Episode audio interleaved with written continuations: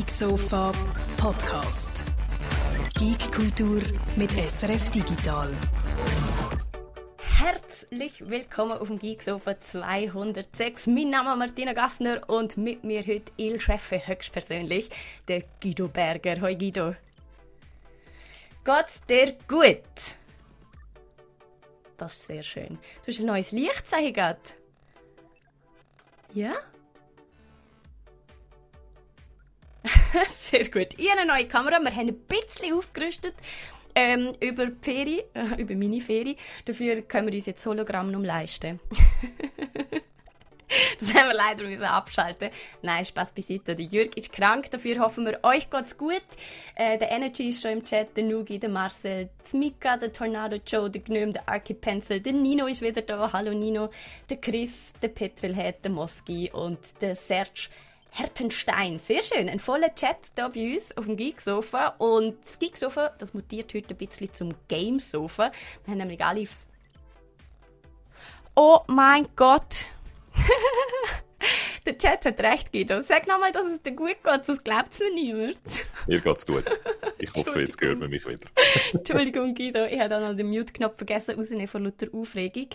Ähm, wir machen heute das Gamesofa. Wir haben nämlich einen Haufen, Haufen Gaming-Themen von Hardware über Software zu Neuankündigungen über cancelte Sachen bis hin zum grossen Hit, über den alle reden, Valheim. Ich habe mir das in der Ferie gezogen und hat mich recht reingenommen, muss ich sagen. Ganz im Gegensatz zu Little Nightmares 2, über das wir ähm, später dann auch noch reden. Da, ich so, da bin ich ein bisschen auf Kriegsfuß mit dem Spiel, muss ich sagen. Aber das sind persönliche Gründe, da kann ich Little Nightmares gar nicht so viel dafür erörtern wir alles noch Stück für Stück. Ich würde sagen, wir starten aber zuerst mit den grossen Hardware-News, weil da jetzt wirklich ähm, News geht, kann man sagen. Die PlayStation VR hat äh, Nachfolger angekündigt.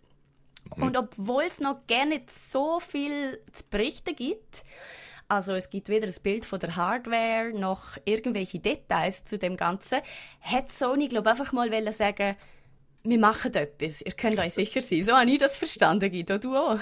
Sie haben ein bisschen müssen auf eine Art, oder? Weil da warten wir eigentlich auf irgendeine Form von Commitment zu PlayStation VR. Warten wir eigentlich, seit sie über die PlayStation 5 mhm. reden, oder? In so einer ganz frühen technischen Vorstellung haben sie immer gesagt, ja, ja, es hat dann auch VR, aber dann haben sie irgendwie nie mehr darüber geredet. Und beim Launch ist es kein Thema gewesen, und es ist nie ein Thema gewesen, und man hat sich langsam ein bisschen angefangen Sorgen machen, glaube ich, in der VR-Fan-Community, äh, weil Sony einfach ganz wichtige Rolle spielt. Ähm, und jetzt haben sie gefunden, jetzt schicken wir nicht einfach irgendwelche Leute, sondern der Hideaki Nishino, der hat auf dem PlayStation-Blog äh, das eben angekündigt, was du jetzt davor redest. Äh, das ist der Senior Vice President für Platform Planning and Management. Also der ist weit oben drin. Und auch der Jim Ryan, der PlayStation-Chef, hat so in Interviews äh, sich zu, zu VR geäußert. Also die Chefs sind jetzt angestanden und gesagt, ja, ja, wir machen da, wir arbeiten immer noch dran, an, dem, äh, äh, an dieser VR. Und dann haben sie aber nur einen Textpost geschrieben, ohne irgendein Foto, ohne irgendeinen Render von irgendeinem Produkt oder so, was ich noch äh, interessante, sagen wir mal, Kommunikationsstrategie finde. Hat mich ein bisschen überrascht. Heißt für mich aber, dass sie auch noch nicht sehr weit sind. Also, dass ja. sie noch gar nicht wissen, wie das finale Produkt aussieht. Und da kommen wir zu den Eckdaten, die man fix kann verraten kann. Es kommt nur im 2021 so viel steht fest. Ob es im 2022 kommt, dazu will sich offenbar niemand äußern. Ähm, positiv hingegen ist, es soll nur noch ein Kabel haben. Bis jetzt ist ja das mit dem VR-Kabel immer so ein bisschen Sache gewesen. PlayStation VR würde ich jetzt fast behaupten, ist noch eines der einfacheren Setups gewesen, aber auch dort hast du so ein bisschen Hirnakrobatik, wo ist in, wo ist out, HDMI da, dort noch eine USB und dort noch irgendwas. In Zukunft soll das alles sehr vereinfacht werden. Ein Kabel und die unsäglichen Move-Controller werden ersetzt. Ich meine, die können ja gefühlt aus dem Jahr 2000. Ähm, und die hat man bis jetzt für PlayStation VR eingesetzt genauso wie der einfach normale PlayStation Controller und da soll es jetzt extra VR Controller geben. Mehr wissen wir aber nicht dazu, außer dass sie natürlich versprechen, es wird alles besser von Resolution über Field of View zu Tracking und Input und überhaupt. Aber das erwarten wir ja auch schwer. Absolut, weil dort auch die bestehende, äh, immer noch bestehende Lösung von hm. der PlayStation ja wirklich von jedem anderen System geschlagen wird, schon seit langem. Oder hm. Resolution mhm. ist einfach 1080p pro Auge gewesen, wo dann halt, wenn das so nah dran ist in deinen Augen, wirklich jeder einzelne Pixel siehst, mehr oder weniger. Field of View ist, glaube ich, bei 90 Grad im Moment. Am schmalsten von allen auf jeden Fall. Am schmalsten von allen, genau, ja. wo in der Regel 100 bis 130 Grad etwa so haben. Und ich glaube, das Wichtigste vor allem Tracking, oder? Tracking ist für mich die grosse, grosse Schwäche gewesen, bis jetzt vom PlayStation VR-System, weil sie einfach Lämpchen an deinem VR-Set hat und an deinem Move-Controller und eine Kamera, die ein Lämpchen sieht. Mhm. Und das einfach viel weniger präzise ist als die anderen Systeme, die mit Infrarot oder Laser, was auch immer, arbeiten, oder? Also, ja, glaub, Tracking ist, würde ich sagen, der Hauptproblem gewesen, äh, das Hauptproblem, der Hauptgrund gewesen, dass es zum Teil dann ein bisschen unangenehm war äh, mhm. zum Spielen, weil es einfach nicht präzise genug trackt. Ja, das Problem am visuellen Tracking ist halt immer, du musst die optimale Umgebung haben, oder? Das hat genau. man dann nachher auch bei der, wie hat sie geheißen? Die Quest, glaube ich. Nein, ja, nicht genau. Quest. Halt die ja, aber eine von diesen Oculus-Varianten. Genau, genau, wo dann gerade erst letztens rausgekommen vor etwa einem Jahr mit visuellem Tracking und da in meinem Raum, wo alles weiß ist und keine Gegenstände rumstehen und irgendwie nicht kannst optimal beleuchten, ist das eine Katastrophe gewesen. Und das gleiche ist halt mit der PlayStation VR. Der Chat schreibt gerade, ähm, der Moski zumindest, dass er ja froh wäre, wenn er überhaupt mal eine PS5 würde überkommen. Das ist ja auch noch ein grosses Thema gewesen, eigentlich in diversen Medien diese Woche, dass die da gesehen haben, sie tun alles, was sie können, aber sie können halt nicht mehr. Wir ersparen euch Details. Und der Nugi wiederum sagt, hey, endlich hat er eine. Gratuliere und viel Spaß damit. ja, es ist jetzt wieder so eine Welle gekommen, offenbar, in den Schweizer Shops und äh, sehr schnell auch wieder verkauft gewesen. Der Jim Ryan hat in dem Interview, wo uns unter anderem über PlayStation VR geredet haben, auch müssen darüber reden, wenn denn das jetzt besser wird mit dieser Situation. Und er redet so davon, dass er findet, dass er sagt, das wird jetzt laufend besser durchs Jahr durch, aber er will sich dann zu nichts committen und sagt also Sachen wie, wir können nicht einfach mit einem Zauberstab da winken und nachher ist alles wieder gut. Also wir haben im Moment wirklich einfach das Problem, dass wir uns in einer weltweiten Chip-Shortage befinden, ja. oder? Das betrifft alle im Moment. Das betrifft die Grafikkartenhersteller, das betrifft alle anderen, die irgendwelche Chips brauchen, bis hin in die Autoindustrie, wo anfängt die jammern, dass sie keine Chips mehr bekommen, um ihre Auto einbauen. Also das sind jetzt einfach so äh, Supply Chain Effekte noch von Corona, wo im Moment äh, alles ausbremsen Boxen, inklusive äh, PlayStation. Und ob das dann bis Ende Jahr alles aus sich aufgelöst hat und ob dann im nächsten Weihnachtsgeschäft das abgeht wie ein Zäpfchen, darf man, glaube ich, bezweifeln. Mhm. Also da braucht es jetzt einfach noch ganz einen Haufen Geduld. Mhm. Ähm, was ich vielleicht noch kann sagen, ein, zwei Zahlen. Ähm, man weiß bei den allermeisten VR-Geräten, Brüllen, weiß man nicht, wie viel die verkauft haben. Da gibt es immer nur Schätzungen. Bei der PlayStation weiß man es aber, die haben 5 Millionen verkauft vom äh, alten PlayStation VR-Kit. 5 Millionen. Das ist noch Damit gut, sind, sind sehr gut dabei. Mhm. Sind sicher eines der Top-Geräte. Und darum habe ich vorher auch gesagt, was PlayStation im VR-Bereich macht, ist ganz wichtig mhm. für VR. Weil sie eher am unteren Ende der Preisskala reingehen, weil sie mit der Konsole sehr grosse Installed Base haben, was dann einfach zum Installieren ist, weil es, glaube ich, einfach auch für die Leute ein bisschen weniger hohe Hürden ist, als sich einen Valve-Index einzurichten.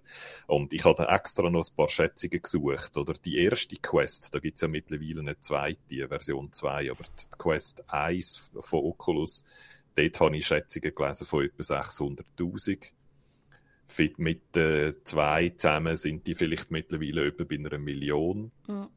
Aber die Valve Index zum Beispiel, die hat sich im 19. 150.000 Mal verkauft und die allermeisten davon sind zusammen sind dann als Vorbereitung für Half-Life Alyx. Mhm. Ähm, also Gut, wer sich im 2019 auch noch die alte Generation von VR-Brillen kauft, die machen das aber ausschließlich aus Liebe zu Half-Life Alyx, weil einen anderen Grund gibt es ja aktuell nicht wirklich, oder? Zum VR-Brillen kaufen.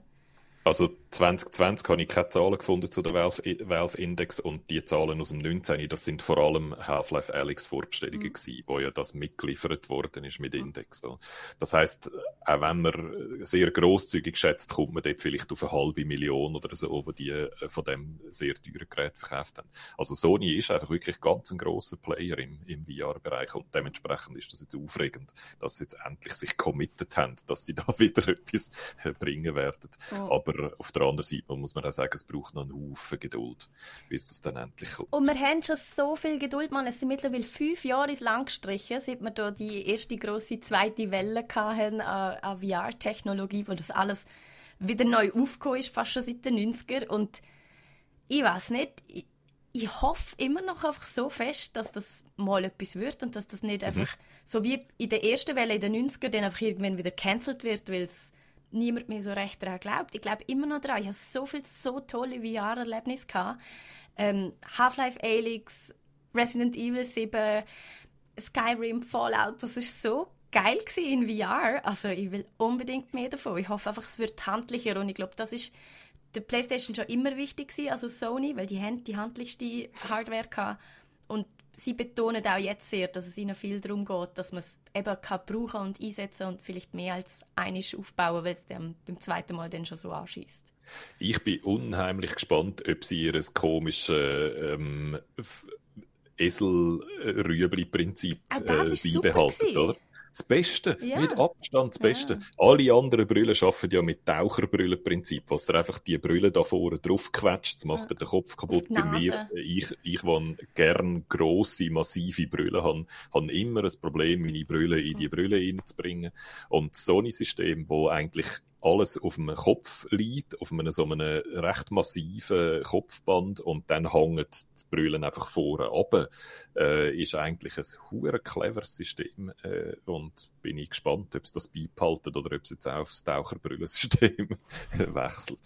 Aber ja, äh, es ist einfach so veraltete Hardware, dass es dringend nötig ist, da ein Update zu machen. Ich habe äh, Half-Life Alex ja immer noch keine Gelegenheit gehabt, ähm, das zu spielen. Ich habe aber äh, auf der PlayStation VR mein bestes VR-Erlebnis jetzt gehabt, dort, wo ich Polybius gespielt habe, von meinem, von meinem Jeff Minter yeah. äh, Hippie-Freund, wo ich total abgespaced bin. Ich meine, und also, das gibt mir mega cool. Hoffnung, weil ich meine, wenn man jetzt von Resident Evil 7 redet oder von Half-Life Alyx, das sind Millionenproduktionen, wo riesige Studios mhm. endlos viel Stutz drin gesteckt haben. Und beim Jeff Minter ist das ganz ein anderes Thema. Aber auch der hat etwas Cooles geschafft, genauso wie Superhot VR zum Beispiel einfach nur der genau. Shit war. Also auch Indie-Sachen, es muss nicht unbedingt super realistisch aussehen. Es hat viel Potenzial in allen Ecken. Also ich glaube nach wie vor fest, fest, fest an VR. Ich bin mal auf den Uetliberg gegangen und habe dort mit Zivilistinnen und Zivilisten, ja. die bei mir vorbeigekommen sind, äh, Superhot gespielt. Und das ist, an den erinnere mich also immer noch gern, der Stream. Der ist abenteuerlich 3000 gewesen, aber es ist sehr lustig gewesen, um das zu machen.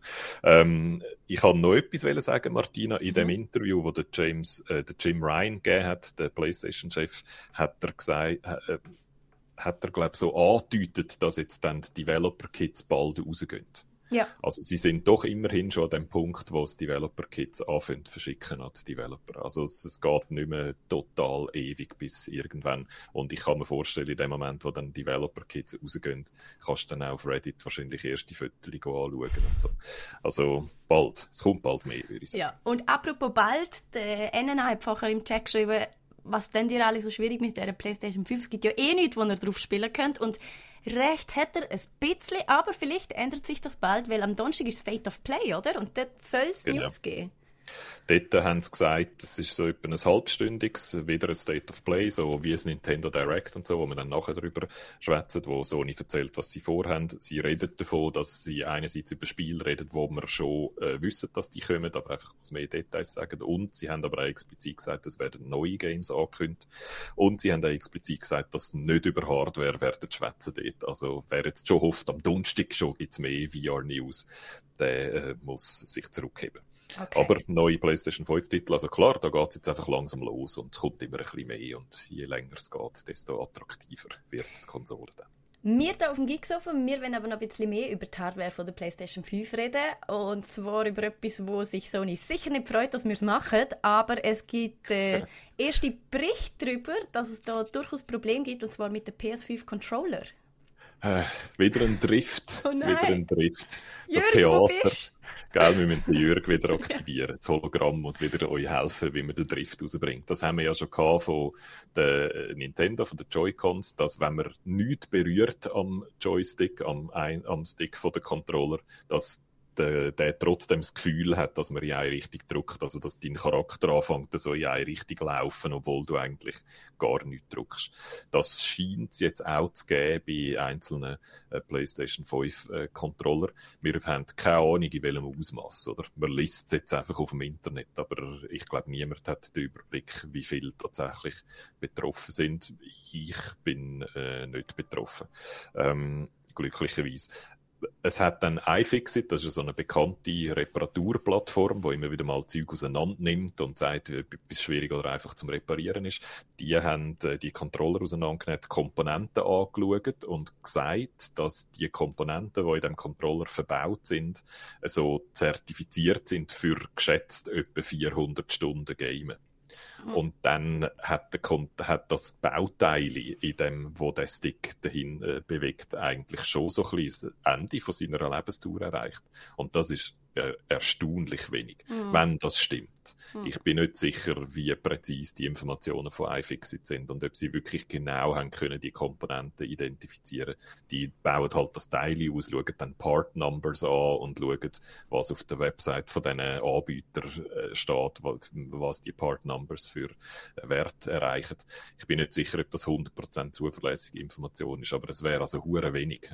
Mhm. Und es ist ähm, es würde so wie bedeuten, dass man da ein bisschen Geld gespart hat und ein bisschen davon ausgeht, dass man den Controller dann so nach ein paar Jahren, wenigen Jahren schon ersetzen muss, weil er in alle Richtungen geht.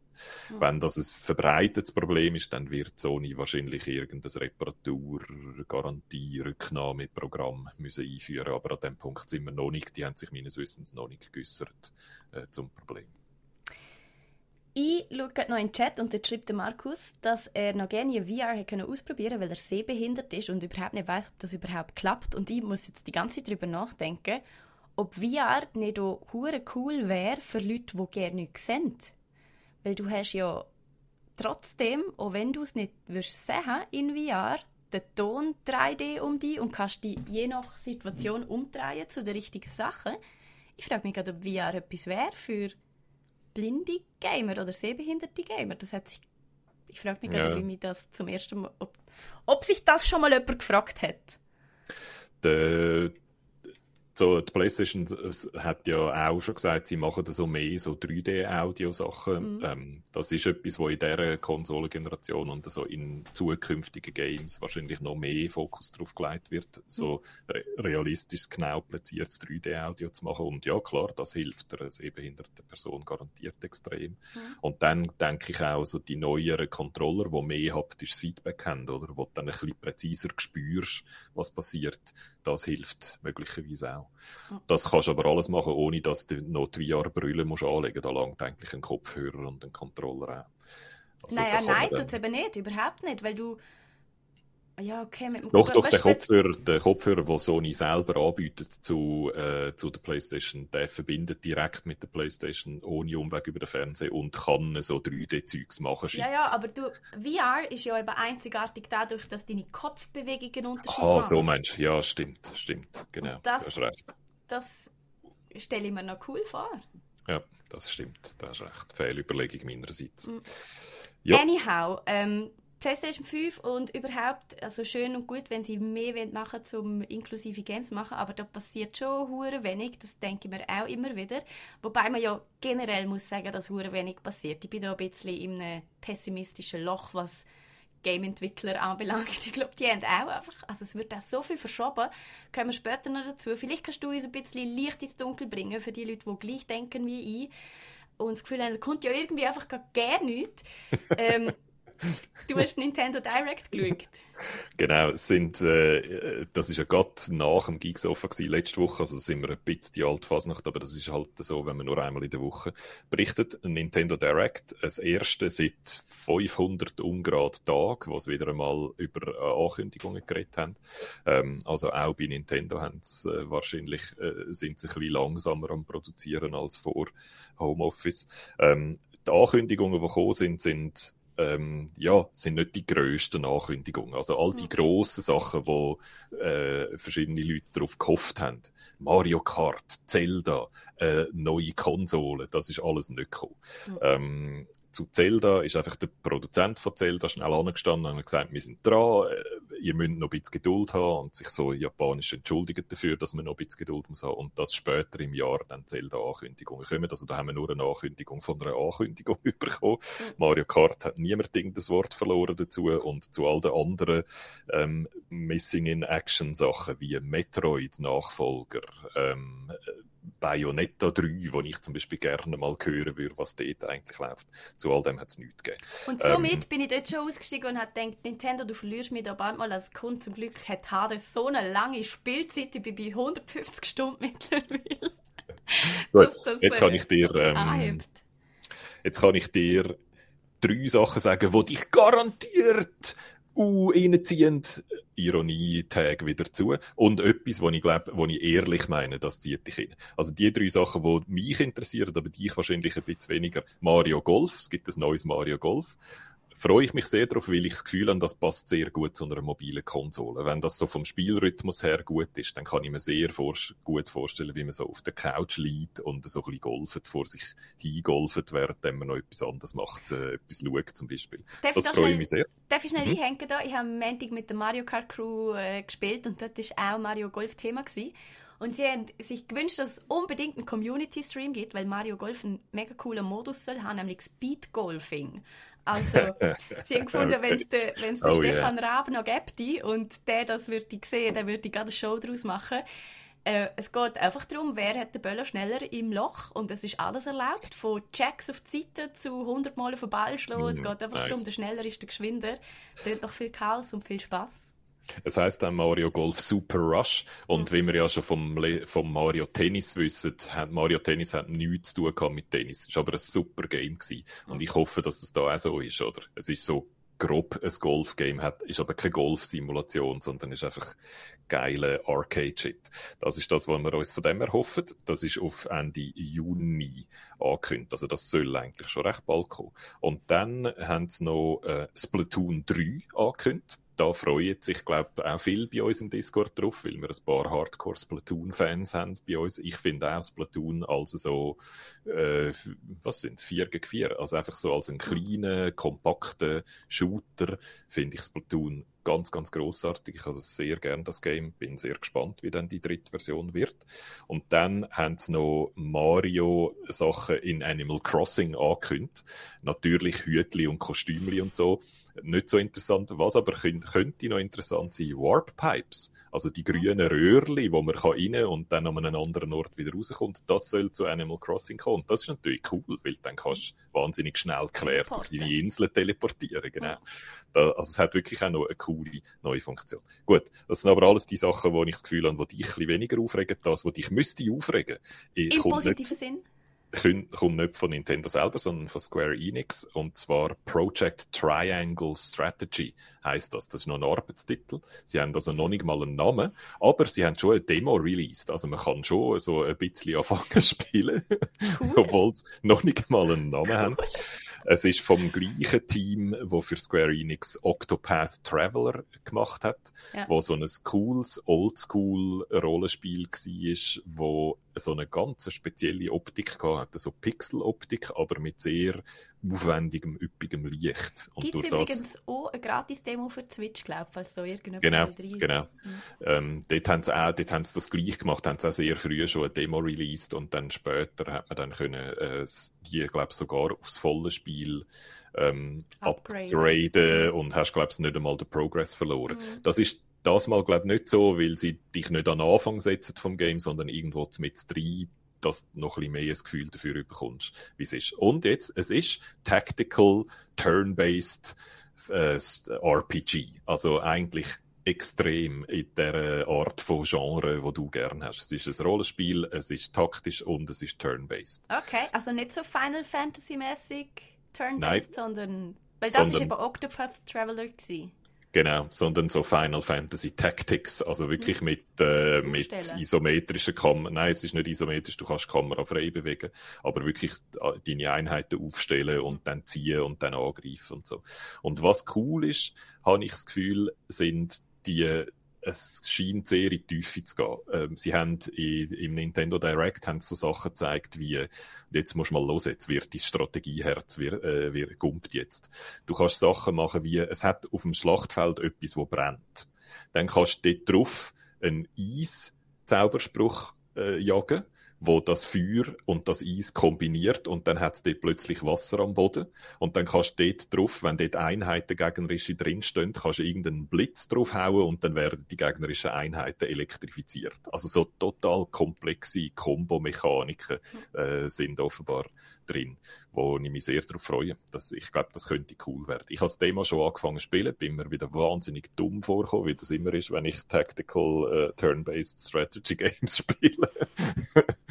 also, um auf das Niveau von Komplexität zu kommen, braucht es dann wahrscheinlich noch Übung, aber das sieht wirklich sehr interessant aus. Ja, da, das muss ich, also die Demo ziehe ich mir gerade.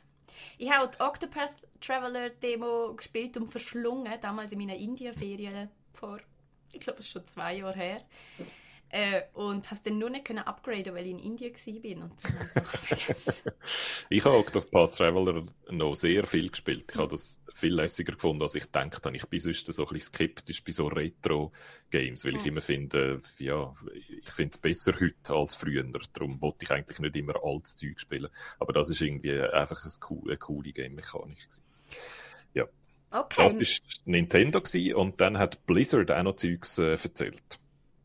Ah, der BlizzCon. Oder ist das Pre-BlizzCon? Gibt es BlizzCon noch?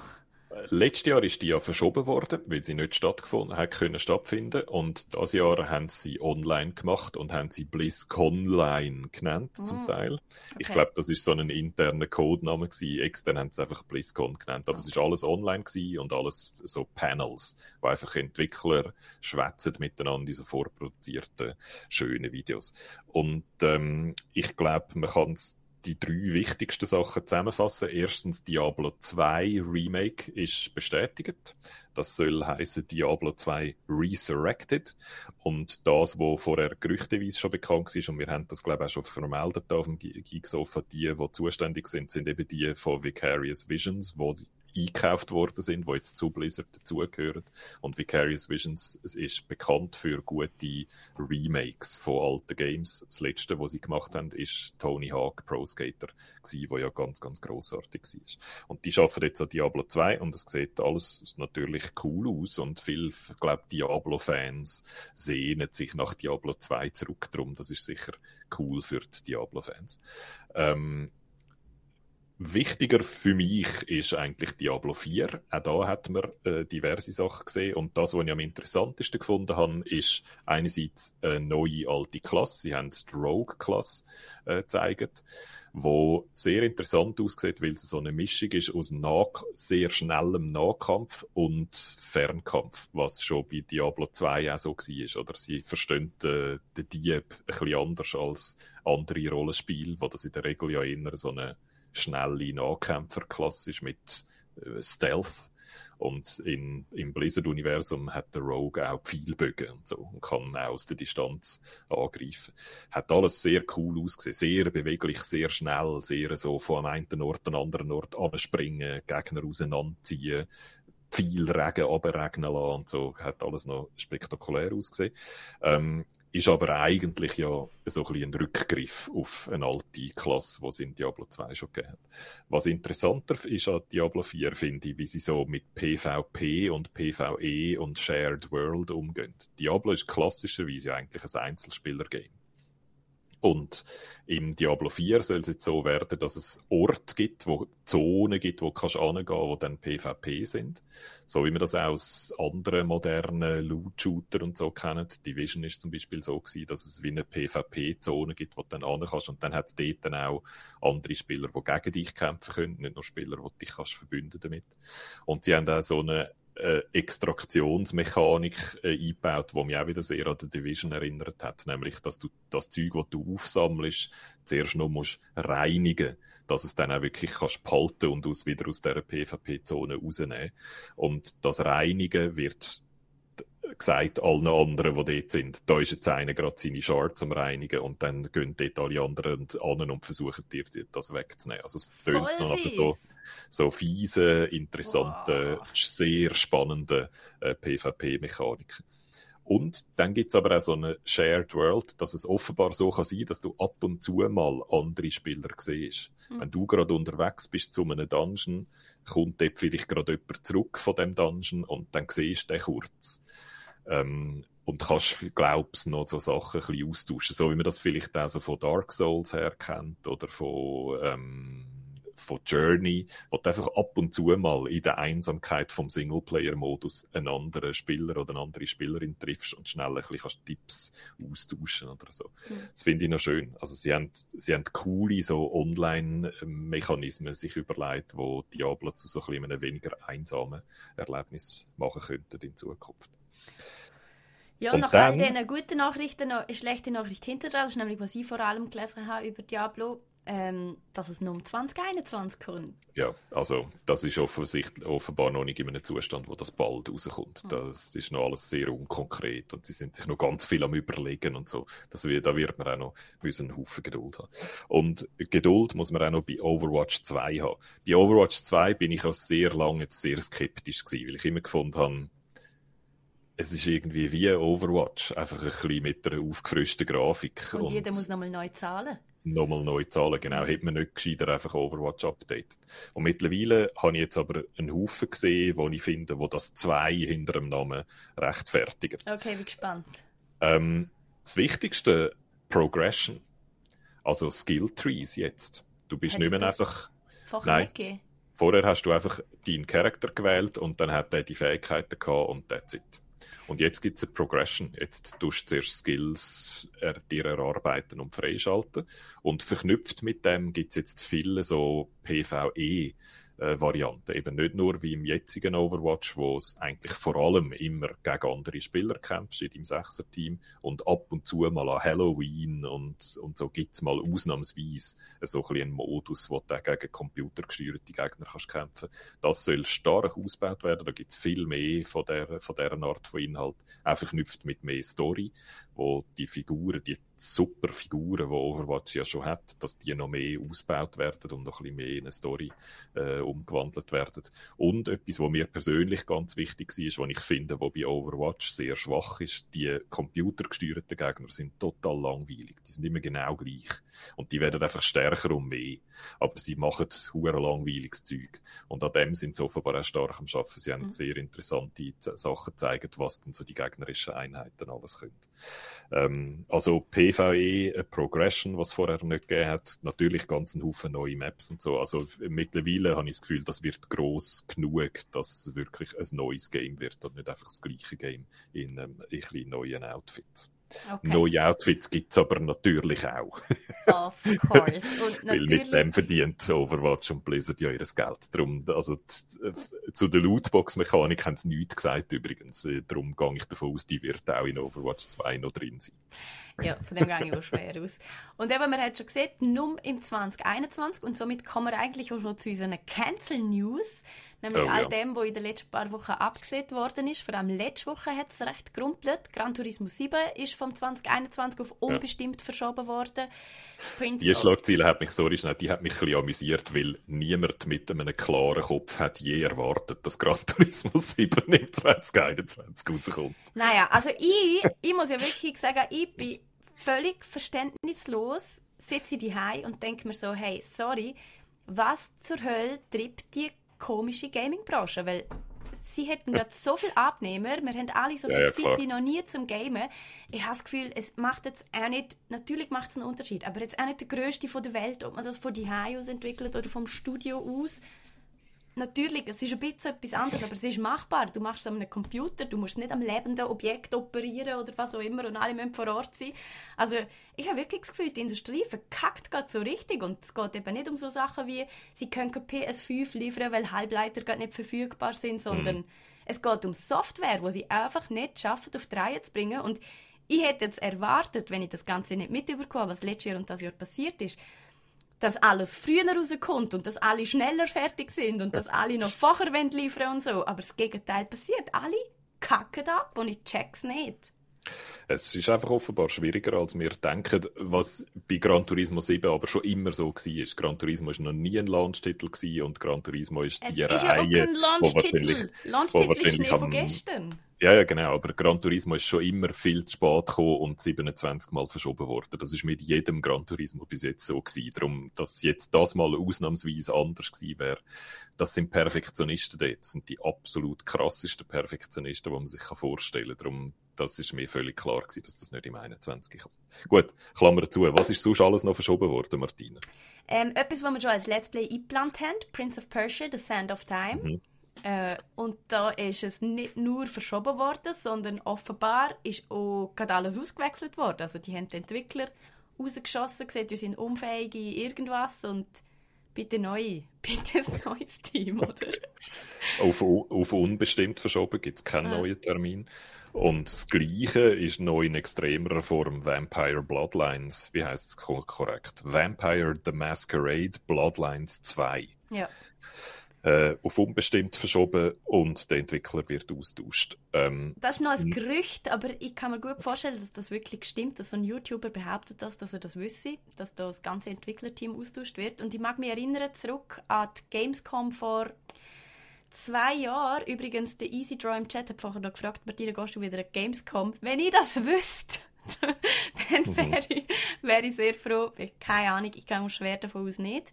Aber auf jeden Fall, damals, wo wir noch sind, an der letzten, habe ich ähm, Vampires Masquerade Bloodlines 2 angeschaut, in so einem winzig kleinen Räumchen mit so drei ziemlich verpeilten Game-Entwicklern, wo mir aber sehr sympathisch sind, weil sie so eine klare Vision hatten und so ein klares Ziel. Und alles, was sie gesehen haben, habe ich einfach die ganze Zeit gedacht, ihr macht eigentlich Cyberpunk 2. Also sie haben so ein RPG, wo je nachdem, wie du dich verhaltest und wer du sein willst, alles komplett anders ist und so. Und ich habe mir die ganze Zeit gedacht, oh Mann, wenn das bei Cyberpunk 2 gut geht, bin ich ja schon froh, dass das so ein eher kleines, kurliges Team wie ihr auf die Reihe bringen, das wirklich so zu machen. Haben Sind ihr sicher? Ist das nicht ein bisschen ambitioniert und so?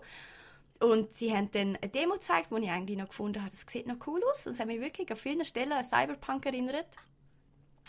Aber ja, das ist ein sehr ambitioniertes Projekt, das die da vorhaben. Und offenbar sind sie gefällt damit. ich muss dich noch äh, korrigieren. Ich habe jetzt extra schnell nochmal nachgeschaut. Das ist kein Gerücht, das ist offiziell bestätigt Ah, von okay. Par Paradox. Der, also der Publisher hat offiziell gesagt, nein, es ist unbestimmt verschoben und es macht nicht mehr Hardsuit Okay. Labs. So heißen die Hardsuit Labs. Ähm, es ist noch kein, Nach kein Nachfolgerstudio kommuniziert worden. Also d- das heißt auch, verspricht auch nichts Gutes, oder Mhm. wenn sie noch keinen Nachfolger haben. Und das hat eine längere Vorgeschichte. Oder im letzten Juni schon, also vor mehr als einem halben Jahr, haben sie den, einen Content Designer entlassen und sämtliche Inhalte, die er schon produziert hat, aus dem Game rausgenommen, weil es dort Vorwürfe von Sexual Assault gegeben hat. Mhm. Das ist das erste, was man gehört hat, was schief gegangen ist. Dann haben sie gerade kurz darauf den Lead Narrative Designer und den Creative Director entlassen, ähm, wo bis jetzt unklar ist, warum. Paradox hat gesagt, die machen ihren Job nicht und die zwei selber, vor allem der Lead Narrative Designer, hat gefunden, hä, was? Ich mache alles super, es ist alles on track und alles gut. Ich habe nie irgendwie etwas Negatives gehört oder gemacht und wird so sozusagen über die Medien entlassen. Ähm, das ist letztes Jahr gewesen und dann, also im Sommer und dann im Oktober ist eine Senior Narrative Designerin von alleine gegangen. Also dort sind wirklich auch Top-Leute, oder? So die, die die Geschichte erfunden haben und wo beim ersten Teil fast die ganze Geschichte geschrieben haben und so sind plötzlich äh, gegangen worden oder selber gegangen. Also dort ist einfach schon sehr viel im Argen gewesen und jetzt hat offenbar Paradox das Vertrauen verloren, dass sie das irgendwie ankriegen. Hm. Ei, ei, ei. Das wäre eines von diesen Spielen gewesen, auf das ich mich recht gefreut hätte, im Fall, wenn das mal so gekommen wäre. Müssen wir wohl länger darauf warten? Ich glaube, das ist ein Bingo-Eintrag wert, Guido. Müssen wir wohl länger darauf warten? Gehört die Zukunft auf jedes Bingo? Das ist gut. Ich tue mir, mir es Sehr notieren. Und- Geduld haben, genau. Geduld Aufruf Geht zur noch Geduld. Ähm, Außerdem, äh, wenn wir gerade schon beim Thema sind, geht noch Bits. Wir haben ja heute schon viel von Jim Ryan gehabt. Der CEO von Sony ist das, glaube ich, wo eben ein, paar, ein Interview hat müssen geben zu was da alles schief läuft. Und unter anderem hat er dort gesehen, dass Horizon Forbidden äh, West, also der Nachfolger von Horizon Zero Dawn, oder? Mhm. Äh, Ratchet Clank und auch Returnal das Jahr noch werden kommen. Die sind nach wie vor on track. Mhm. Hat aber wahrscheinlich bewusst, wie alles bewusst ist in so einem Interview, nicht von, von Ragnarok geredet, von God of War Ragnarok, der mhm. Nachfolger. Und das lässt uns natürlich das Gerücht aufwerfen, dass das offenbar jetzt auch nicht im 2021 kommt.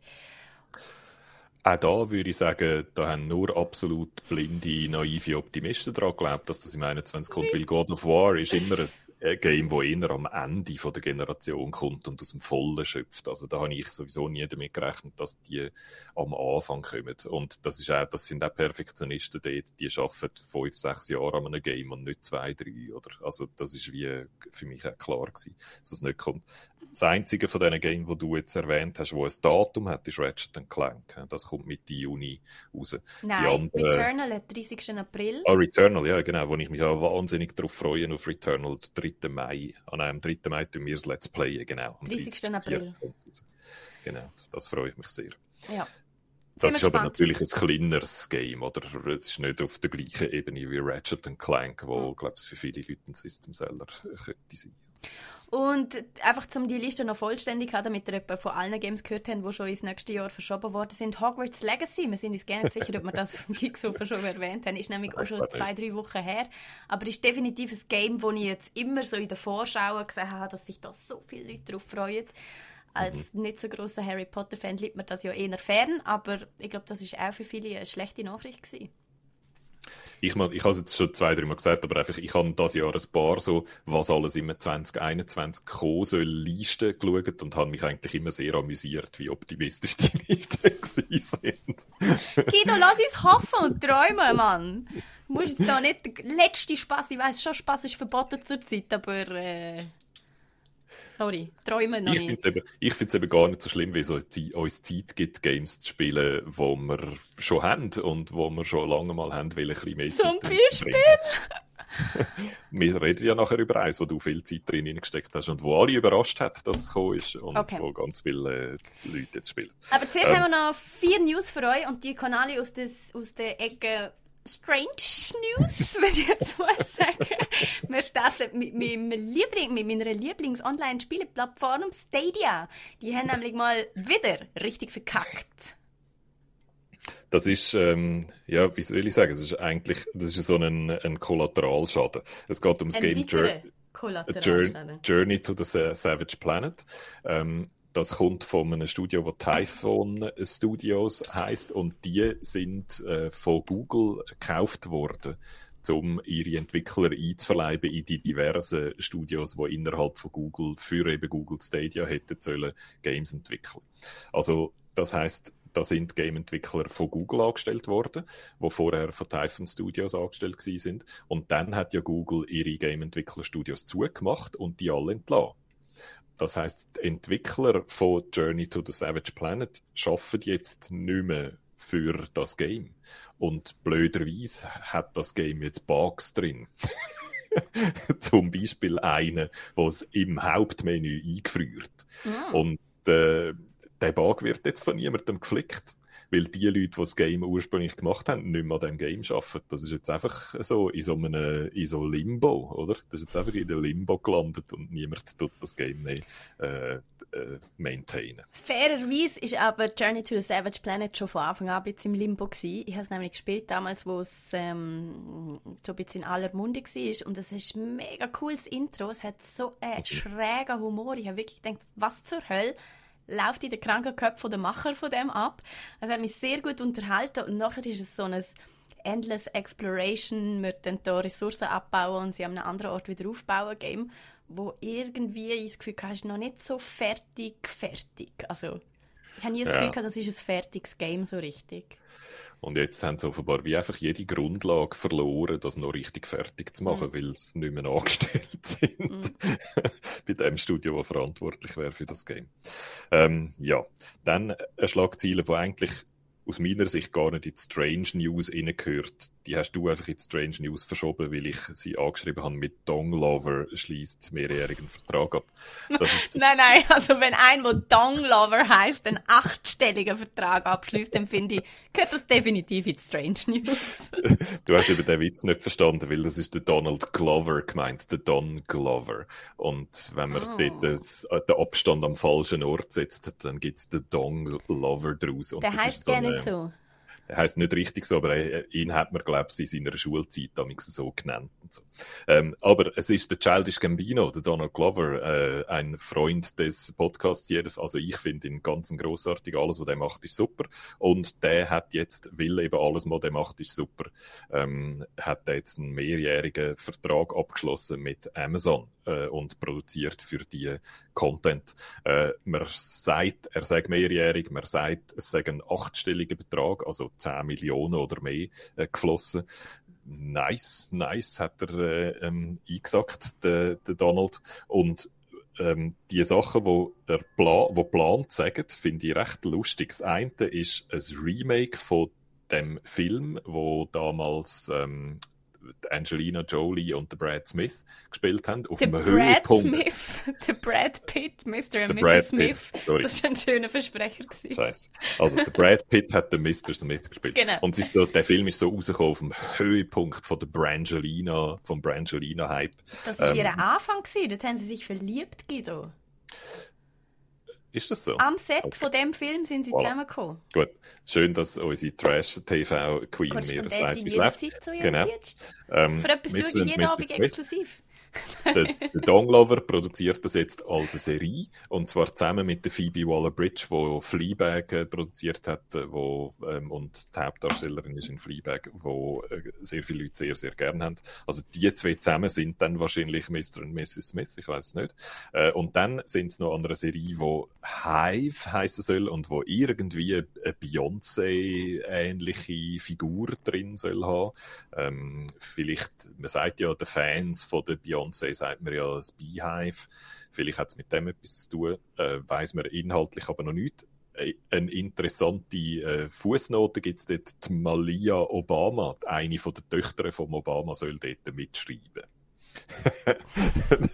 oh ja, Geschichten von, wie alt sind die? 12 und 14? Die sind immer die besten ich, ich nehme an, die ist mittlerweile älter, als man meint, aber die ist irgendwie dort dabei. Okay. Und äh, was auch noch ähm, interessant ist, ist Atlanta, wo äh, der Jürgen und ich eine sehr, sehr gute Serie finden. Die ist nicht betroffen von dem Deal. Also Atlanta produziert den Donald äh, Glover weiterhin. Also der ist sehr, sehr beschäftigt äh, in nächster Zeit. Okay. So, jetzt wieder weniger beschäftigt sind die Leute von Very Positive. um die Überleitung schön machen. nice. nice. Ich habe übrigens letzte Woche nachgeschaut, wie der wirklich heisst. Der Segway Sam hat der geheißen. Das war so eine Figur von Conan O'Brien. Ähm, ist, ist egal, sorry. Äh, ich bin abgeschweift. Schön, äh, der Segway Sam wäre stolz auf dich, Martina. Das wollte ich sagen. Also, Very Positive. Ein ist, ist von Steam oben abgeschossen worden. Very Positive ist ein Entwickler, der sich so genannt hat, weil dort, wo so die Zusammenfassung von den Reviews und wer das Game entwickelt hat und wenn es rauskommt und so, das ist ja so ein kleines Büchsli bei Steam, wo man alles schön auf einen Blick sieht. Mhm. Und der Text, der Font und die Farbe von der Schrift bei den wie sind so die Reviews von dem Game? Mostly positive, very positive, average die Font, der Font sieht genau gleich aus wie der Font, der benutzt wird für den Entwickler. Und der Entwickler da hat jetzt gefunden, wenn ich mich selber very positive nenne, dann sieht jemand, der nicht genau anschaut, dass dort very positive steht und denkt, ah, oh, mein Game ist super. Und hat der und Trick dann, funktioniert? Nope. Nein. Und dann haben verschiedene Leute auf das hingewiesen und alle gefunden, ähm, Steam, hallo, findet ihr das gut? Und dann haben Steam gefunden, nein, finden wir nicht gut und hat Very Positive von Steam verbannt. Schade. Aber ein Versuch ist es definitiv wert ja, ich weiß nicht, ob es wert war, wenn man nachher von Steam verbannt wird. Ach, also. der findet einen neuen Namen und kommt wieder. Da mache ich mir gerne Sorgen. Ja. Und dann äh, haben wir noch etwas sehr Lustiges gesehen, wo definitiv aus der Ecke Absurdistan kommt. Äh, weißt du, wie man das Streamer richtig ausspricht, Guido? Rudism. Rudism. Agreed. Der Deep breaths. hat Hades besiegt mit einem Granatöpfel. Und ihr seht es gerade, wenn ihr bei uns auf YouTube seht, in einem it's time to kleinen. Video, ähm, wie er das macht. Er hat einen, Granatöpfel, muss man vielleicht sagen, ist ein, ähm, ein Level-Up in Hades. Also Ow. immer wenn man einen Granatöpfel Oh, wait. The fact that he took that hit was actually good, 'cause now he's chilled. upgraden. Darum steht die Frucht so ein bisschen Okay. für das Spiel und er hat gefunden, komm, es ist ja langweilig, Hades einfach mit dem Controller zu besiegen. Ich schneide einen Granatöpfel in acht Teile oder so und tue jedes von diesen Teilen an irgendwelche Kabel anschliessen, wo irgendwelche So so good. Input generieren. Und nach dem x-ten Versuch schafft er es tatsächlich, alle Stages und Hades am Schluss noch zu besiegen. Man sieht gerade, wie er das macht. Unglaublich schnell, unglaublich verrückt und wir kommen beide nicht so richtig daraus, wie es funktioniert. Gell, Guido? Dir ist da etwas aufgefallen? Ja, er hat ähm, für die Maker und die Makerinnen unter euch, er hat das Makey Mickey Circuit Board genommen und dann einfach Drähtchen angelötet und die Drähtchen in on now. Stückchen von eben Granatapfel oder Pomegranate. Ow, that hurt. That took a lot of damage. Holy shit. Und wenn er dann so auf das Pomegranate-Stückchen drauf äh, manscht, dann ändert sich dort an der Spannung irgendetwas. Also es ist wie ein Knopf drücken. Oder? Was aber bedeutet für mich, er hat einfach zehn Knöpfe, die er kann drücken kann, aber ich weiß nicht, wie er zielt. Und ich habe irgendwo gelesen, dass er gesagt hat, Zielen sei nicht so wichtig, es sei gegangen mit einfach Knöpfe drücken. Und ich habe gemeint, dass in Hades Zielen noch recht wichtig ist. Naja, es zielt ja meistens zuerst mal automatisch, oder? Wenn egal welche Waffe du nimmst, wenn es nicht gerade das Schwert oder der Speer ist, wobei er nimmt ja den Speer. Und mit dem hau ich eben hure oft in die falsche Richtung.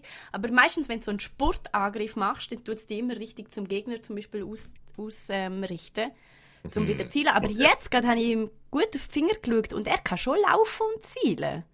Mit diesen Linken. Ich muss mir das auch nochmal anschauen. Auf jeden Fall höchst faszinierend. Das geht mir viel zu schnell.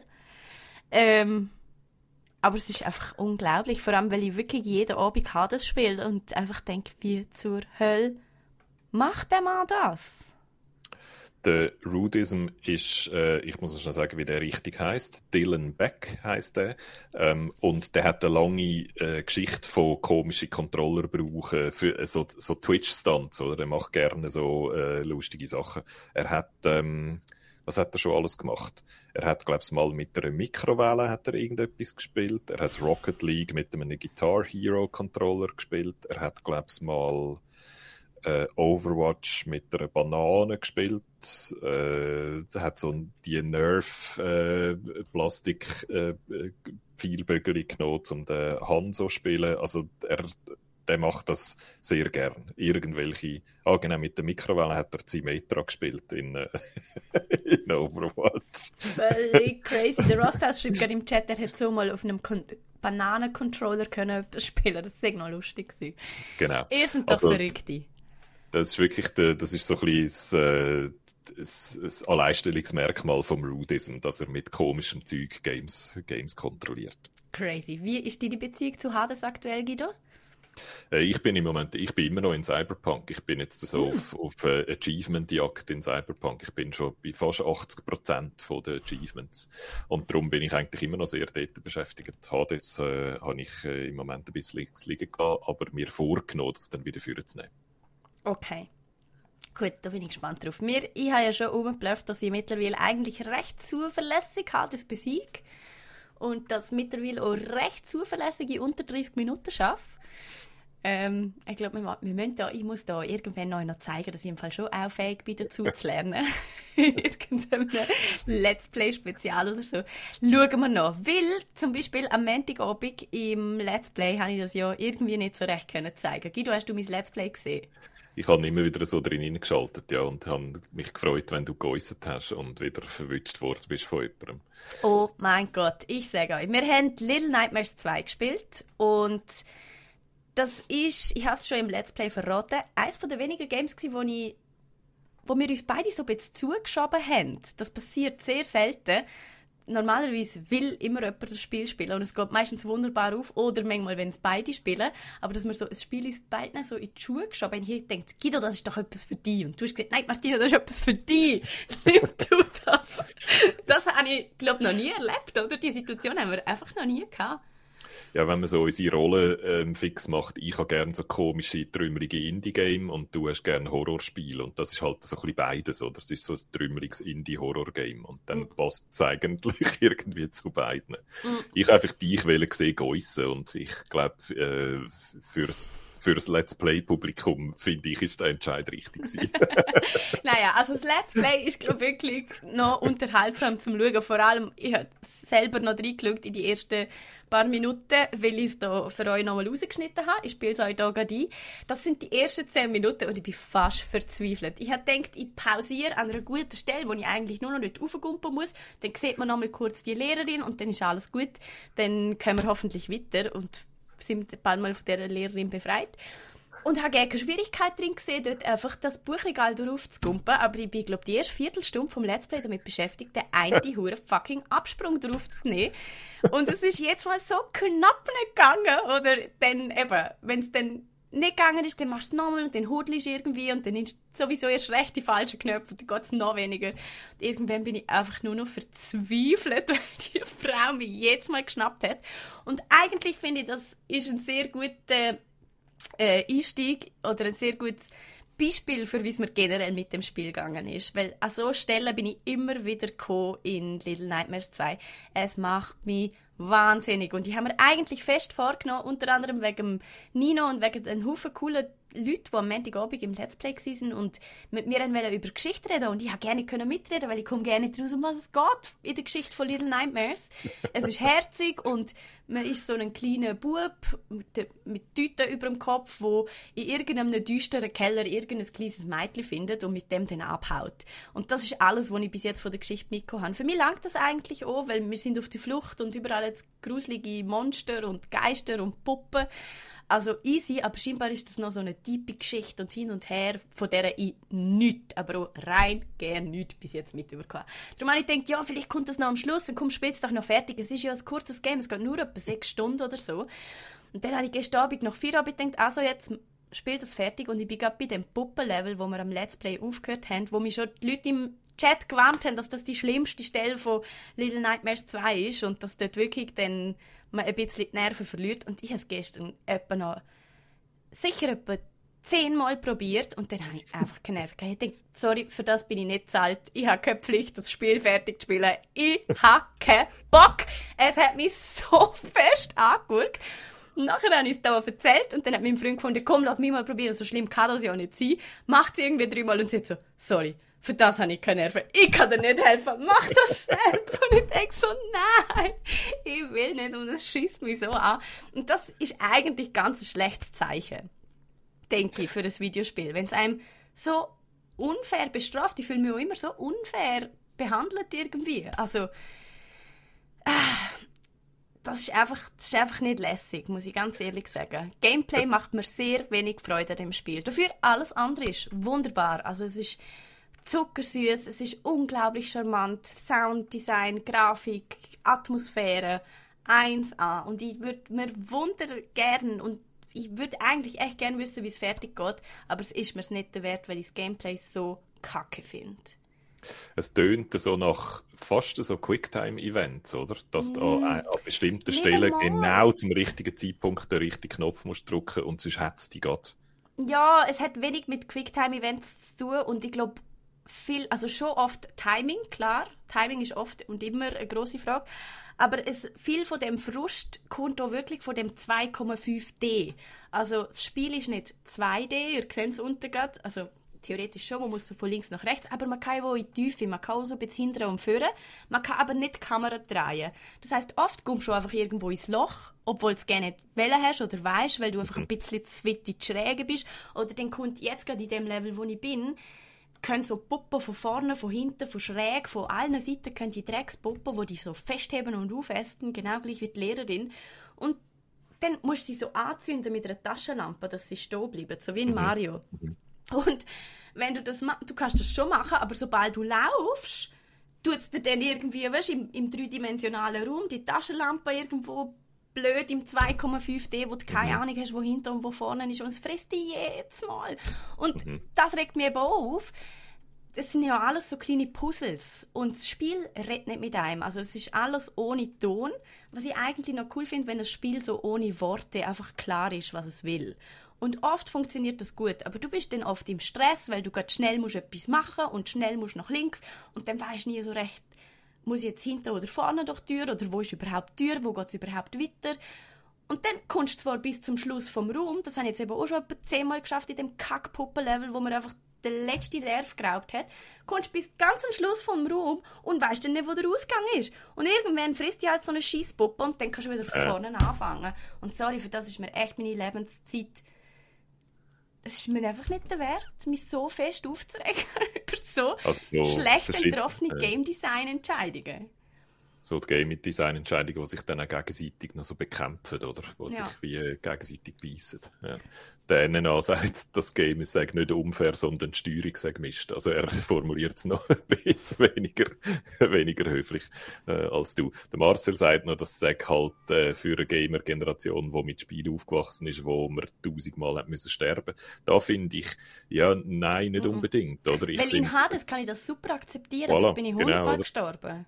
Oder als äh, ein bisschen älteres Beispiel das mit der 6V, oder? Wo, auch, wo das Game absichtlich darauf ausgerichtet ist, dass du 27 Millionen Mal stirbst, aber mhm. wo zum Beispiel der Reset extrem schnell ist, wo die Steuerung extrem präzise ist und wo du nie das Gefühl hast, unfair behandelt zu werden, sondern wo du immer weißt, oh, ich bin einfach im falschen Moment an den falschen Ort gegumpelt. Ja. Und wo du dann mit jedem Mal besser wirst, das finde ich etwas, was Hades meisterlich macht, oder?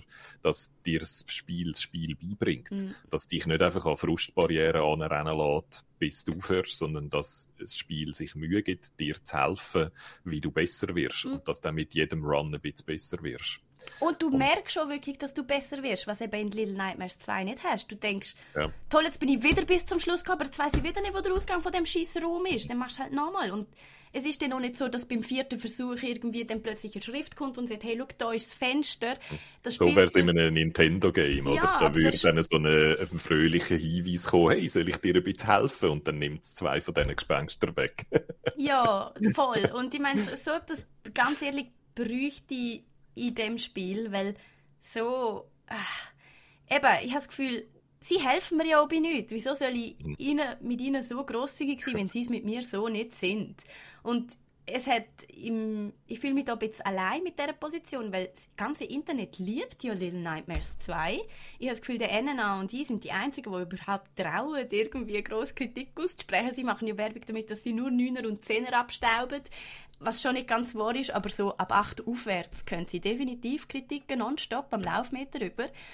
Und auch der ganze Chat am Montagabend war voll mit Leuten, die das Spiel lieben. Und ich möchte ihnen das gerne nicht missreden. Und wenn die alle so viel mehr Nerven haben wie ich, dann ihr seid tolle Menschen und behaltet euch eure Nervenstärke bei. Also das ist ja auch toll, aber für, also für mich ist es definitiv kein Match, das Spiel.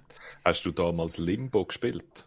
Mm, nein, das ist, Weil, nein, ist das das mit Tuch in der Wüste? Nein. Nein, nein, Limbo ist für mich eigentlich das bessere Little Nightmares. Was ich jetzt einfach so behaupte, ohne Little Nightmares 2 gespielt zu haben. Limbo ist genau das gleiche, ein kleiner Bub in, in herziger äh, Optik, aber sehr düstere Atmosphäre, die von links nach ah, rechts baut und was ich nicht kann wehren genau. Mhm. Und Little Nightmares sieht für mich so von der Grundkonstruktion her, von links nach rechts, durch flache Horrorlandschaften gehen, sehr ähnlich aus. Auch die Hauptfigur als Bub und so äh, finde ich auch ähnlich.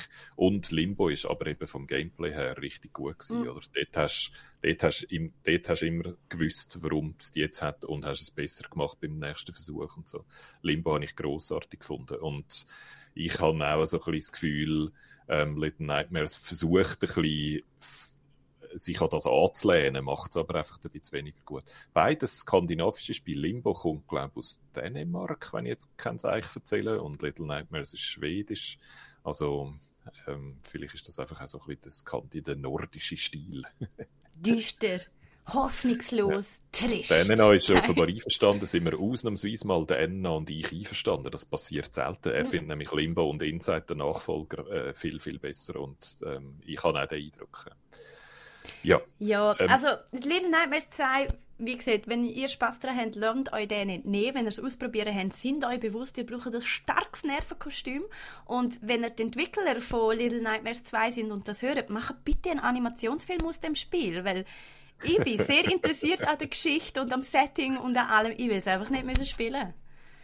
Das ist so ein bisschen mein Punkt. Du hast ja noch ein anderes unnachgiebiges Game äh, gespielt, wo ich jetzt, äh, mich, mich jetzt wundernimmt, ob du im, im Norden von Walheim überlebt hast. Ich habe es sehr gut überlebt. Es hat wahnsinnig viel Spaß gemacht. Valheim fühlt sich an, als wäre die Zeit irgendwo stehen geblieben. Irgendwo in der Vergangenheit. Es ist ein Early Access Game, scheinbar gemacht von einem Indie-Entwicklerstudio, wo gerade mal fünf Leute hat und das merkt man dem Spiel an. Also das ist noch nicht polished. an keinem Eck und an keinem End.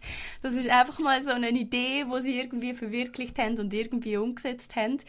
Und ähm, es macht unglaublich viel Spaß. Und zwar nicht, weil sie irgendetwas neu erfunden haben, sondern weil sie einfach Zeitgeist bewiesen haben mit ihrem Konzept. Es ist nämlich Animal Crossing für PC-Nerds.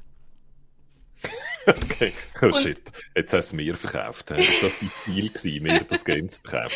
Nein, ich möchte einfach sagen, erstens möchte ich ein bisschen versöhnliche Töne anschlagen für all das Animal Crossing Bashing, das ich letztes Jahr betrieben habe. Weil das ist ja eigentlich mega lässig, wenn man so kann, ein Häuschen bauen und sich das Häuschen einrichten und sich das Häuschen schön machen und sein rundum pflegen und so. Aber Animal Crossing hat mich einfach nicht angesprochen. Die Welt, das kitschig, kindliche und eben Tatsache, dass man halt nichts so wirklich kann erleben kann, meiner Meinung nach, hat dem allem ein bisschen Abbruch tun. Und in Valheim geht es eigentlich um nichts anderes, oder? Du gehst... Schön, schön, wie du sagst, dass du weniger willst bashen und dann nochmal ein bisschen bashest. Aber okay, okay, also in Walheim geht es um... um genau das Gleiche. Du bist am Farmen, du bist dein Häuschen am Bauen, du bist dein Zeug am Einrichten. Und das Prinzip kennen wir aus Minecraft und all diesen Nachfolgerspielen, wo es je davor und danach gegeben.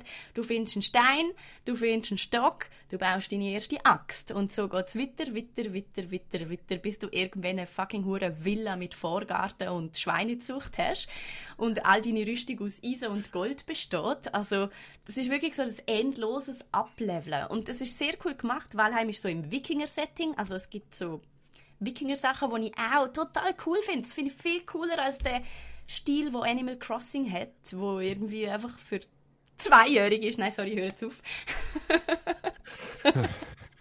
Nein, aber mir gefällt, mir spricht das Wikinger-Setting viel mehr an. Und es gibt auch wirklich viele Abenteuer in Valheim zu erleben. Also, es ist so jetzt ein Exploration-Game. Aktuell gibt es fünf Bosskämpfe, wo man kann finden und machen und die sind alle so, also die Map ist gigantisch, sie ist riesig. Du kannst einfach loslaufen in alle Ecken und Enden von dieser Welt und dort erkunden und auf Abenteuer gehen. Und plötzlich kommt ein Troll, den du musst besiegen und du findest einen Haufen Dungeons, wo du kannst absteigen und aus die Skelett abschlagen dann all die, die Schätze mit heimnehmen, aus denen du dann natürlich wieder tolle Sachen kannst craften und so geht es immer weiter und du kannst immer selbst entscheiden, was du machst. Baust jetzt gerade irgendwie dein Häuschen aus, also es gibt so keinen Zwang zu nichts, genau gleich wie in Animal Crossing. Es gibt keinen Druck für nichts, also ich habe den ersten Boss irgendwie am ersten Abend besiegt und seither finde ich so, pff, Bosses, was interessieren mich die Bosskämpfe? Ich habe mehr als genug zu tun mit Kisten sortieren. Weißt du, so. Oder ein Schweine. Ich habe Wildschwein gezähmt und eine eigene Schweinezucht gemacht. Und Ah, nice. hey, es ist einfach, es ist mega lässig. Und du, man findet dann immer wieder so Sachen aus, oder? Plötzlich findest du so, ah, was, ich kann Schwein zähmen. Die laufen mir irgendwann nach, wenn ich sie führe. Ich kann die nicht nur einfach abschlachten. Hey, warte, ich baue mal da zu und log dort das Schwein rein und dann bringen wir ein zweites und dann schauen wir mal, ob es Babys machen. Habe ich dann noch mit Reh probiert? Geht mit Reh aus irgendeinem Grund nicht, mit Schwein schon? Keine Ahnung. Also eigentlich ist es ein Haustier und das andere nicht. Also komm schon, als wäre ein Reh kein Haustier, Guido. Ähm, was, was ich noch wollte fragen, ähm, du sagst, du redest jetzt von keinem Druck und so. Wo wir das erste Mal von Valheim gehört haben, haben ist so die übliche Beschreibung ist so gewesen, Rust mit Assassin's Creed Valhalla, oder? Also Mhm. Rust mit Wikinger. Rust ist ja hammerhart, Hart. oder? Mhm. Dort stirbst du die ganze Zeit und wenn du mal einmal einen anderen Spieler siehst, dann bringt die der wahrscheinlich instantly um. Mhm. Wie ist das in Valheim? Wie ist der Kontakt zu anderen Spielern? ähm, also PvP muss man glaube akzeptieren, so wie es mir ist. Das ist wie in Fallout damals gsi, dass du musst glaube zustimmen, dass jetzt ein Kampf kommt und sonst gibt es kein Friendly Fire. Also alle Leute, die auf dem mhm. Server sind, sind Freunde. Und ich habe ähm, ich habe bis jetzt noch gar kein PvE erlebt, also überhaupt nicht. Aber es ist natürlich schon so, als ich das erste Mal in Dunkelwald bin, das ist so der mhm. erste Wald, wo man halt so findet. Ah, übrigens, es ist auch alles, ähm, wie sagt man dem, prozedural generiert. Nein, mhm. warte. Es ist halt immer anders. Jeder hat eine andere Map und überall ist es ein bisschen anders und es ist nie gleich. Darum finde ich schon zum Beispiel am Anfang bin ich überhaupt nicht durch, also ich habe überhaupt nicht durchblickt. Dann habe ich wollte, äh, googlen, wo ich etwas finde, also wo ich den ersten Boss finde. Und das sieht dann niemand, weil es ist ja bei jedem woanders. Ja, also, okay. Das okay. finde ich auch mega cool, weil dann gibt es keine so Schritt-für-Schritt-Anleitung für irgendetwas, sondern mhm. ja, der ist irgendwo im Dunkelwald. Gang halt mal den ganzen Dunkelwald in, erforschen. Du musst in die Welt schauen, statt aufs YouTube-Video. Ja, voll. Und das finde ich mega cool. Und natürlich gibt es viele YouTube-Videos und viele sind sehr inspirierend, weil es gibt auch so Creative Modes, wo Leute schon irgendwelche Star Wars-Schiffe nachgebaut haben und Zeug und Sachen. Also wirklich das Auge vom Sauron auf so einen riesen Turm gemacht und es, also es ist äh, total verrückt. Also es ist eigentlich mehr Minecraft mit Wikinger.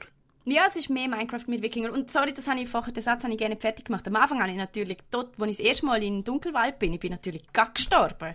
Weil so ein Troll haut dir natürlich ein einziges Mal einen hohen Baumstamm auf den Kopf, wenn du keine Rüstung hast und in Leinentüchern unterwegs bist und du bist down, oder? Und dann musst du wieder, kannst du immer wieder zu deiner Leiche und das aufsammeln. Aber du musst ja dann wieder ins Gebiet von dem Troll und dort deine Leiche schänden quasi. Und hm, das okay. hat mir am Anfang wahnsinnig viel Angst gemacht. Mittlerweile habe ich eine Bronze-Rüstung und ein Bronze-Schwert und es ist alles halb so wild. Also weißt, mir macht so ein Nachtspaziergang im Wald keine Angst mehr. Aber auch das finde ich natürlich lässig, oder? Das ist auch so ein Abenteuer, wo ich das erste Mal allein im Wald bin Nacht und komme ich klar mit all diesen Trolls und mittlerweile weiß ich so, ja, easy, ich kann bei Nacht auch im Wald mittlerweile. Und am Montag wird es recht cool, glaube ich. Ich habe nämlich schon neun Wikinger gefunden, die mit mir spielen wollen die können alle aus so, einer, ähm, aus so einem Netzwerk von Leuten, die im weitesten Sinn mit Spiel sich beschäftigen in der Schweiz. Also wir haben, ihr könnt alle nachschauen, auf, der Stream ist schon aufgesetzt, wir haben von den Brettspielmacher, also ich habe das Gefühl, es ist so ein bisschen wie Red Dead Redemption, zurzeit spielen alle Valheim, jeder redet über Valheim, zumindest in meinem Umfeld. Ähm, und alle sind irgendwie da mit dabei und eben, wir haben vom Streamer über Brettspielmacher bis zu den Kaffeebetreiber, Spielekaffeebetreiber irgendwie ein buntes Pack an neuen Freaks, die mit mir schon ein Grossbrauprojekt in Angriff nehmen und da freue ich mich sehr drauf. Der Gnome freut sich, dass du jetzt eine Grümschlerin wirst. Das, äh, das ich habe schon gewusst, dass du Grümschlerin Ich bin schon ähm, immer eine Grümschlerin. Genau, du bist schon immer eine gewesen. Und ich wollte dir ja mal beweisen, dass Escape from Tarkov das Gleiche ist wie Animal Crossing. Und jetzt hast du es endlich verstanden. Bei dir ist einfach das Setting ist halt wichtig. Aber das ist so, oder? Ja, das ist, ist es auch. Das Setting ist einfach mhm. wichtig. Was ich noch nicht ganz verstanden habe, wenn ja deine Welt anders ist als meine, wie können dann wir zwei uns treffen? Das ist leider eben noch ein bisschen schlecht gelöst, finde ich. Ich brauche deinen Server-Code quasi Aha. und kann den auf deinen Server oder du kannst auf Wie Animal Server. Crossing, du, du lädst mich auf deine Insel ein oder umgekehrt. Okay. Gut. Ja, nur dass die Ladezeit von 2 Minuten 50 wegfällt und auch nicht alle anderen plötzlich einen Ladescreen haben. Ja, ja, ja, ist jetzt gut. wir haben jetzt genug Entschuldigungen gehört, wie dir jetzt leid tut, dass ja, ja, Animal ja. Crossing gar nicht gut ist. Und es gibt auch so natürlich mega coole Sachen. Irgendwie die Jungs vom, vom, von der Spielenetzwerk, die, die wollen irgendwie einen Handelsposten-Server machen, wo man dann kann shoppen kann, wenn man selber das Zeug irgendwie nicht hat. Und wir gehen am Montag wahrscheinlich auf den Server vom Chris, weil der hat schon mega viel gemacht und so. Und mein Server ist mehr so ein bisschen Anfänger, irgendwas, Martina hat mal ausprobiert und ich bin da auch gespannt, mit, mit denen zusammen zu machen und natürlich, wenn man zu zehnt ist, weißt du, wie wir zu zehnt am Montag dort irgendein Gebäude hertatschen? Hoffe ich. Machen aber mehr als einfach Kisten sortieren, bitte. ja, nein, das ist echt, das ist wirklich gut schlimm. Es ist ja eigentlich herzig, weil ich habe meinen Valentinstag in Walheim so gerne verbracht. Mein Freund und ich, wir haben es am Tag vor, Valent vor Valentin gekauft und haben gefunden, ey, das ist doch irgendwie mega cool. Es ist viel entspannter wie Tarkov. Hat überhaupt kein Pflicht, äh, Konfliktpotenzial, haben wir das Gefühl gehabt, weil jeder kann ja grümscheln, was er will und irgendwie Ja, findet man dann auch schon gemeinsamen Weg. Aber er macht mich wahnsinnig. Er sortiert alles in die falschen Kisten ein. Es ist wie im echten Leben auch. Es ist schrecklich. Nein, ist super. Das ist wunderbar. Ich habe äh, in einem von meinen ersten Interviews, die ich gemacht habe mit Kind über Minecraft, habe ich mit so einem Geschwisterpaar äh, geredet. Äh, sie, glaube älter als er, und die haben sich total aufteilt. Er sortiert Kisten und geht, geht Rohstoff besorgen, indem er runterlocht, und sie baut dann Zeug. Ja. Also ich glaube, man muss sich einfach aufteilen. Jemand muss der Chef oder die Chefin von der Kiste sein und dann äh, schön alles anschreiben und dann wissen Kann die anderen, was wo ist. Er sortiert Voilà. es nicht richtig ein, obwohl sie angeschrieben sind, Guido. Was macht man mit so Leuten? Ich weiß es auch nicht. Er darf nur Zeug rausnehmen und bauen, er darf nichts einsortieren. So würde ich es, glaube ich, lösen. Okay, wir werden noch über unsere interne Rollenverteilung in dem Fall äh, reden. Ich bin auch sehr gespannt, wie das am Montag läuft, weil ich habe noch nie mit diesen neun Leuten gespielt. Ich hoffe, wir können noch vorher mal zum Spielen. Und ich, ich bereite mich mal auf einiges an Chaos und äh, Spaß vor. Und ihr hofft, Ich freue mich. Ähm. Valheim ist äh, ein Indie-Titel, wie wir vorher schon gesagt haben, aber extrem erfolgreich. Mhm. Drei Millionen Mal haben sie das verkauft in den, Mittlerweile. ersten, in ersten nicht mal drei Wochen. Ich glaube, so zweieinhalb ungerade Wochen, drei Millionen Mal verkauft. Also es ist ein Hit im Moment. Mhm. Ähm, glaube schon, weil es richtig gut ist, möglicherweise schon auch noch ein bisschen begünstigt durch den Umstand, dass sonst nicht wahnsinnig viel rauskommt und das Internet einfach etwas spielen will und sich jetzt alle offenbar bei Valheim gefunden haben. Voll. Ja. Und also, ich glaube, Valheim ist auch wirklich. Bis jetzt habe ich so ein bisschen das Gefühl gehabt, mm, kommt da noch mehr? Also, weißt du, so, was passiert? Weil irgendwie gehe ich immer so das gleiche Gebiet, um, mein, um meine Base zu erkunden und trifft dort immer wieder so ein bisschen auf die gleichen Sachen. Und jetzt bin ich heute auf der, ihrer Webseite und habe gesehen, was die noch so haben. Und ich denke einfach so, oh mein Gott, du musst mal weiter weg von deinem Zuhause. Wo ist all das Zeug? Ich muss es unbedingt finden. Es sieht recht cool aus. Und ich glaube, es hat auch noch recht viel Content für eben so ein kleines Studio. Aber es sieht richtig kacke aus. Also die Grafik ist sehr 2000. Ich habe gelesen, Sonnenuntergänge oder Sonnenaufgänge sagen wunder, wunderschön. Ja, und es hat auch viele funktionierende Mechaniken. Also so wie es mir ist, haben sie auch so ein Windsystem, das wirklich funktioniert. Du kannst dann auch mit deinem Floß oder wenn du später ein richtiges Boot hast, übers Meer schippern und musst dann dort den Wind richtig einsetzen und so, dass du überhaupt kannst segeln. Also wir hatten schlechten Wind gehabt und haben einfach nicht können übers Meer schippern, weil wir irgendwie zu schlecht sind im Segeln. Es ist noch, es ist noch interessant gewesen. Ich habe ja einen Segelski, vielleicht ist das meine Stärke, vielleicht Hey. kann ich euch helfen dort. Vielleicht kannst du uns helfen, aber ich habe auch mal einen Windsurf-Ski gemacht und es hat, irgendwie hat sich das hure Floß einfach nur bewegt ab irgendeinem Zeitpunkt. Ich weiß nicht, ob wir oder das Spiel schuld sind. Auf jeden Ähm. Fall macht es wahnsinnig viel Spaß. Iron Gate heisst der Hersteller von Valheim, sind Schweden. Und äh, das vielleicht noch, um unsere eher negative Industrieaussichten vom Anfang noch ein bisschen gegenzuwirken. Wir haben jetzt schon mehrmals, seit so die Covid-Krise losgegangen ist, haben wir das erlebt, oder? Mit Among Us, mit äh, Fall Guys, jetzt mit Valheim, dass eben Kleine in die Bresche springen und Mit der Platz- Hades. der Platz Hades, genau, so, äh, gut, Super Giants hat man vorher schon kennt, die sind nicht aus dem Nichts gekommen, aber auch, das ist auch sehr ein gutes Game von einem sehr kleinen Hersteller gewesen. Also die Kleinen kommen jetzt Platz und. Chancen über, ist das noch letztes Jahr? Das glaub, vorletztes Jahr gewesen, oder? Genau. Aber das, ist auch, passt, das ist auch schon Game of the Year eigentlich ein Indie-Titel gewesen, neben all dem riesen Zeug, das sie produziert haben. dass Indie-Titel ab und zu mal etwas richtig Gutes machen, das ist ein älteres Phänomen. Aber ich glaube, jetzt einfach durch das, dass halt viele grosse Sachen verschoben, verschoben, verschoben werden, gibt es Ja. Platz, oder? Und, Und- Fläche und die Leute haben Aufmerksamkeit, wo jetzt dort angerichtet wird. Also das ist schon eine Chance, wo mindestens ein Teil von der Industrie oder Einzelne aus der Industrie durchaus können nutzen, oder? Absolut. Und ich glaube, das hängt eben auch damit, ein bisschen mit der Größe zusammen, oder? So ein riesig, gigantisches Studio wie, keine Ahnung, Rockstar ist wahrscheinlich nicht so beweglich, wenn es darum geht, jetzt plötzlich alle ins Homeoffice zu verlegen und dann dort trotzdem noch weiter zu arbeiten. Mit, so, mit fünf Freunden ist das viel einfacher, oder? Ja, und die Indie-Entwickler arbeiten wahrscheinlich sowieso schon aus ihrem Schlafzimmer raus, von dem her, die haben Ja. gar nicht müssen umstellen. Ja, viele wahrscheinlich wirklich nicht. Ja, gut. Also, Walheim äh, nächste Woche. Ähm, freue mich darauf, äh, das Let's Play zu schauen. Und ich habe das Gefühl, das ist dann wahrscheinlich in der Woche, also in, heute in der Woche nochmal ein Thema, was ihr dort für Erfahrungen gemacht habt. reibe meine Hände. Und ähm, tu da schon mal langsam das Outro einfäden, während du, Guido, noch eine letzte, äh, zum Abschluss noch eine Podcast-Bewertung könntest vorlesen Weil äh, wir sagen, wir wiederholen uns ja nur ungern. Not. Aber uns hilft das, wenn ihr äh, uns schöne Bewertungen schreiben und je lustiger, desto lieber lesen wir sie natürlich vor. Ähm, ich lese gerade zwei vor, Martina, Okay. weil die eine ist ganz kurz vom Stahlproduzent, wahrscheinlich ein Rammstein-Fan, und sagt nur, ich habe euch sehr ins Herz geschlossen, weiter so. Und der, der Stoatiker findet es der best Podcast ever und äh, freut sich über keinen anderen Podcast so fest wie über den Geeky, weiter so, und ihr könnt nur noch mehr überziehen. Okay, wir haben Bitte. gemacht wir wir äh, regelmäßig. Ich meine, unter einer Stunde haben wir, glaube ich, schon lange ein Geek so von mir produziert. Aber das muss ja auch nicht der Anspruch sein, Guido. Du hast es jetzt selber vorgelesen. In diesem Sinne, cheers, ihr Guten. Bleibt uns treu, äh, bleibt so, wie ihr seid und bleibt gesund vor allem. Wir sehen uns am Montag wieder, dann mit den Crazy Wikinger im Schlepptau um Punkt 8, genau an dieser Stelle auf SRF Digital, der YouTube-Channel. Und jetzt sind wir das und dann sagen wir nur noch etwas. Tschüss! Oh!